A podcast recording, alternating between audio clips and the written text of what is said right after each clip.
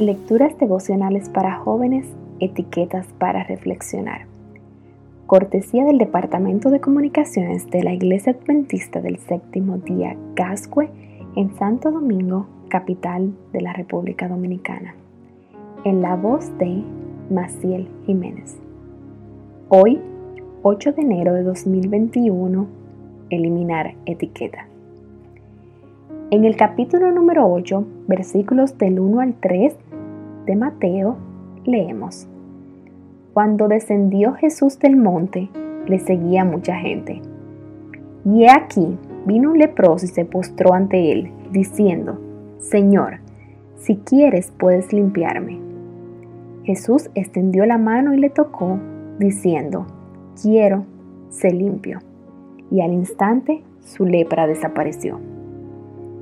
Nos hemos acostumbrado a las etiquetas, pero algunas veces nos etiquetan no en fotos, sino con adjetivos que duelen. ¿Qué pasaría si todos anduviésemos por la calle con un cartelito con las etiquetas que otros nos ponen? O esas que a veces nos autoasignamos, que pueden tener un poco de razón o solo ser un espejo de cómo se siente el otro.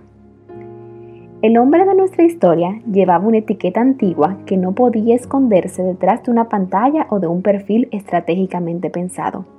Tenía que gritar, inmundo, inmundo, por si alguien todavía no había actualizado su perfil.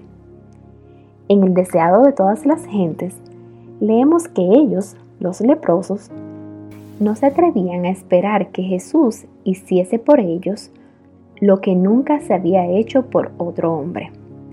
Sin embargo, hubo uno en cuyo corazón empezó a nacer la fe. Una mañana se animó a salir de su escondite. No sabemos si se vistió sus mejores ropas, si se lavó la cara o si se peinó. ¿Lo sanaría él? ¿O lo maldecería por sus pecados? ¿Le diría que se alejara para que no contaminase a los demás? ¿O lo rechazaría como todos los demás? ¿Lo miraría con asco? Este se acercó con temor a lo lejos. Lo escuchó, lo vio poner sus manos sobre enfermos. Quizás al final sí era real.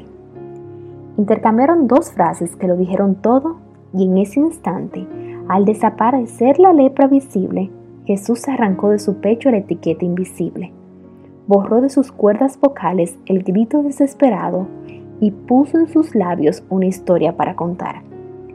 Jesús no solo obra externamente, transforma la identidad, restaura, reúne a las personas aisladas, saca de la cueva y lleva a la casa.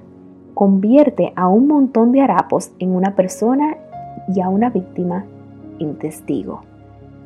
Es posible que hoy estés luchando con una etiqueta, mirando desde lejos a Jesús y preguntándote si realmente Él es capaz de sanarte. Llévale todo Deja que en tu corazón nazca la fe y permítele obrar un milagro en tu vida también.